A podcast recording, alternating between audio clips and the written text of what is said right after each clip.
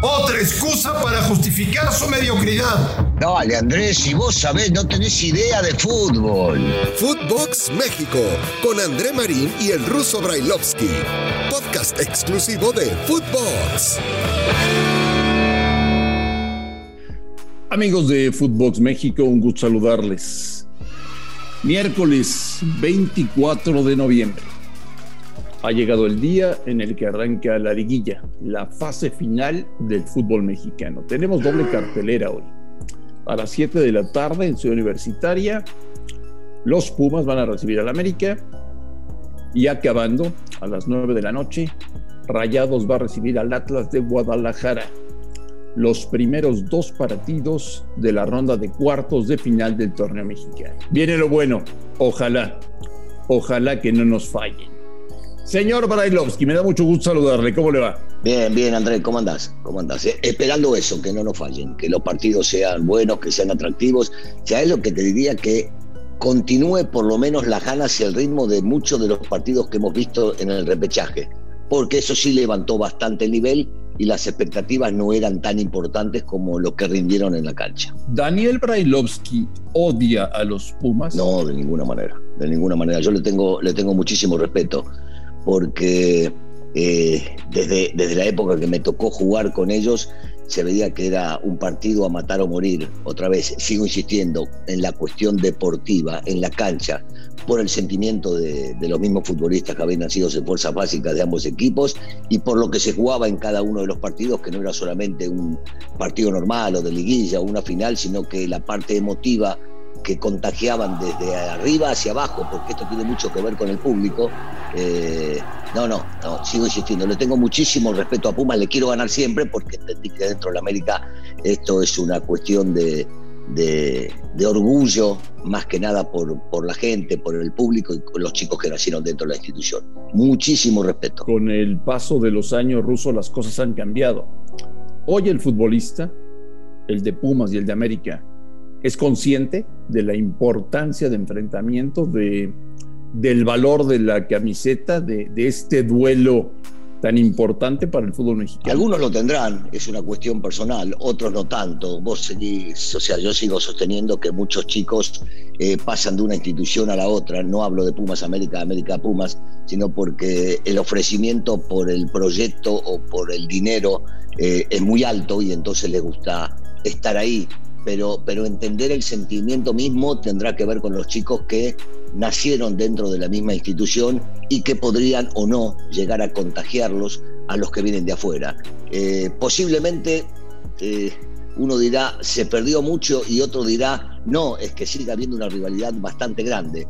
Y yo me quedo con el sentimiento de cada uno en lo personal. ¿eh? Es muy difícil decretar o juntar a todos los futbolistas para entender si en realidad se perdió o se sigue generando esta gran rivalidad. ¿Será el partido más pasional que sigue teniendo el fútbol mexicano? No lo sé, tú dime. Yo sigo sosteniendo que el Chivas América, América Chivas. Pero, pero dije eh, pasional, es, ¿eh? Sí, sí, lo entiendo, lo entiendo. A nivel, a nivel pasión también. Eh, eh, recordad que eh, son los equipos que más afición tienen. Por supuesto, primero la América, después las Chivas, y, esto se genera en cualquier cancha, en cualquier estadio, en cualquier partido, sea del torneo local, del repechaje, de liguilla, en un partido amistoso en Estados Unidos, en todos lados. La, la pasión que genera ese tipo de partidos afuera es muy grande. Eh, Pumas está entre ellos, pero me parece que sigue siendo el clásico nacional el que genera mucho más. Bueno, ya viste anoche en la última palabra a un rabioso Andrés Lilini.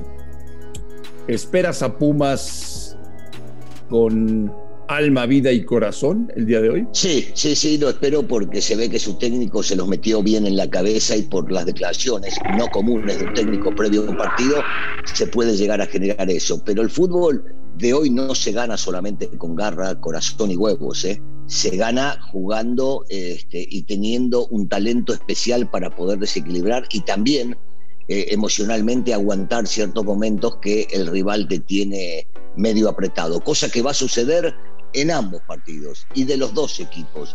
Hay momentos de altibajos, Entonces hay que estar preparado para ello. Y eso solamente lo manejás con la parte mental y con el talento individual de cada futbolista. ¿eh? Eso no tengo la menor duda. Pero que tiene que haber garra, huevo y corazón, no solamente del lado de Pumas, también del América. Sin eso y solo con talento no se ganan los partidos. ¿Y qué esperas de un América al que no hemos visto? No sabemos nada de ellos en las últimas tres semanas. Primero que la baja de Aquino no sea una excusa para poder llegar a desarrollar el fútbol que tienen que desarrollar, porque siempre nos escudamos en alguien que nos puede llegar a faltar y esto sería totalmente injusto para una institución tan importante como el club. Espero que eh, estén de lo mejor en la cuestión física, que sí hubo tiempo para trabajar esa parte, y que el ritmo futbolístico no lo hayan perdido y que después de 15 minutos ya se puedan enganchar en lo que significa jugar eh, una verdadera final, porque así son los partidos de liguilla contra un acérrimo rival. No quiero excusas, no me gustan las excusas. Si bien es cierto, estuvieron parados durante mucho tiempo, no es una excusa para no salir a dar y jugar de la mejor manera posible. Y por el otro lado, Pumas, que viene enganchado, que viene enrachado, que viene con buen ritmo, tampoco sería una excusa decir, bueno, pero ellos tienen más nómina que nosotros, o ellos tienen más banquillo que nosotros, o ellos salieron primeros y el resultado global los termina favoreciendo. No hay excusas. ¿Te imaginas a un América plantado en la cancha como diciendo, déjate venir, mientras no me ganes, yo no tengo problema? Yo espero que no. Yo espero que no, porque una equivocación en los 180 minutos te puede dejar afuera. De ninguna manera, no, no, no se puede especular con que al resultado global yo termino pasando. Pero sí se puede jugar en varios momentos del partido con el resultado, dependiendo cuál sea. Yo eh, necesito ver al América salir a atacar, salir a ofrecer eh, y, dejar absolutamente todo. No con esto quiere decir que no se piense en que el rival tiene que hacer un poco más para ganarme y de esa manera tener que eliminarme. Pero otra vez, sigo insistiendo lo mismo, la filosofía, el América nació como para ir a ganar, ofrecer, atacar en cualquier cancha. Y espero que no sea un equipo que especule con el resultado. Y después, por la noche, tenemos un Monterrey Atlas. En el Atlas nos confunden. Mientras los jugadores dicen somos favoritos, el técnico dice Monterrey es favorito. Yo creo que los rayados de hoy saldrán, señor Brailovsky, como una máquina a jugar el partido. Están motivadísimos. Sí, sobre todo porque lo de la Conca Champions les dio cierta inspiración, bajaron un poco en el torneo, pero después retomaron como debían retomar, y la muestra es el último partido contra el Azul, contra el último campeón en su cancha, eh, siendo sumamente contentes y siendo un equipo sumamente potente, entendiendo que a ellos sí, eh, le faltaron dos titulares indiscutibles, que son Medina y Montes, que no pudieron estar, que no sé si estarán el día de hoy, pero claro, teniendo al técnico que tienen, pueden llegar a armar lo que quieran y de la forma que quieren, con muchísima inteligencia para saber cómo eh, ganarle a este Atlas que ha ofrecido un equilibrio defensivo sumamente alto dentro del torneo, pero que si vamos futbolista a futbolista, Monterrey sigue siendo el plantel que mejores futbolistas tiene, eh, yo te diría, en todo Latinoamérica, y uno de los planteles, o si no, el más caro de todos ellos. Mañana por la mañana, señor Bailovsky, estaremos platicando de estos dos partidos, de lo que pasó en estos dos partidos. ¿Qué no te gustaría que tengamos que contar? Mira, primero, primero lo de extracancha. Me encantaría que no tengamos que hablar del público, eh, que hubo desmanes y problemas en la cancha, sobre todo en el primer partido que vamos a tener que ver, eh, que tiene que ver con lo emocional y cómo se puedan llegar a comportar. Eso fuera de la cancha. Y en la cancha no me gustaría tener que hablar de que fueron escasas las llegadas, que se especuló demasiado y que pensaron más en el segundo partido, que es donde se define todo que en el primero. Los exárbitros critican duramente a los árbitros por su trabajo en repechaje. Ojalá que no tengamos que hablar de ellos, ¿no?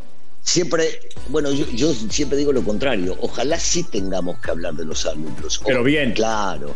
Ojalá, digamos, este árbitro, porque todo el mundo dice no tienen que hacerse notar, no, al contrario. Yo quiero que los árbitros sean protagonistas, que terminen decidiendo lo que tienen que decidir en la cancha y que juzguen lo que han que juzgar. Ojalá no haya equivocaciones groseras que terminen perjudicando a uno u otro equipo. Quisiera ver arbitrajes limpios, serios, que no deban recurrir al VAR para que les digan lo que tienen que hacer.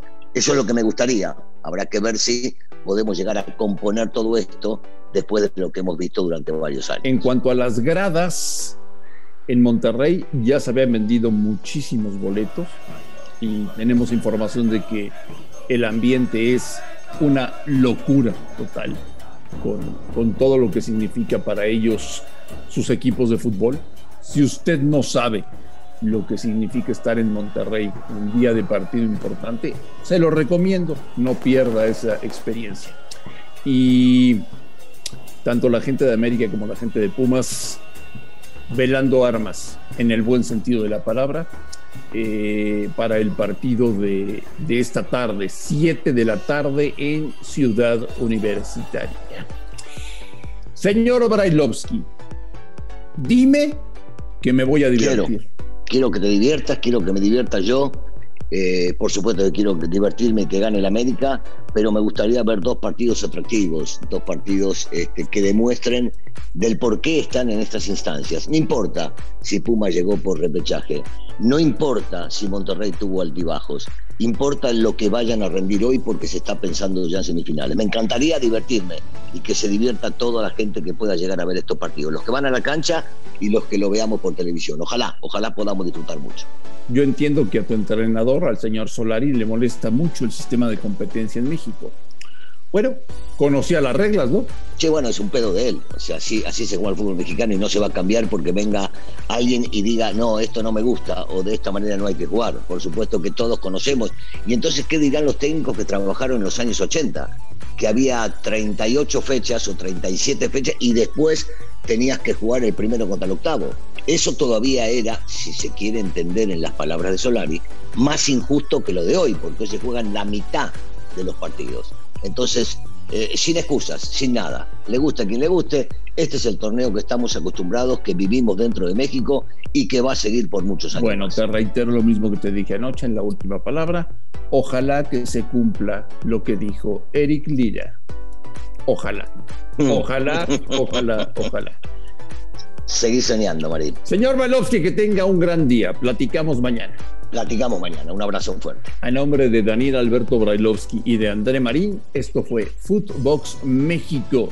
Los esperamos mañana con muchísima información. Footbox México, un podcast con André Marín y el ruso Brailovsky, exclusivo de Footbox.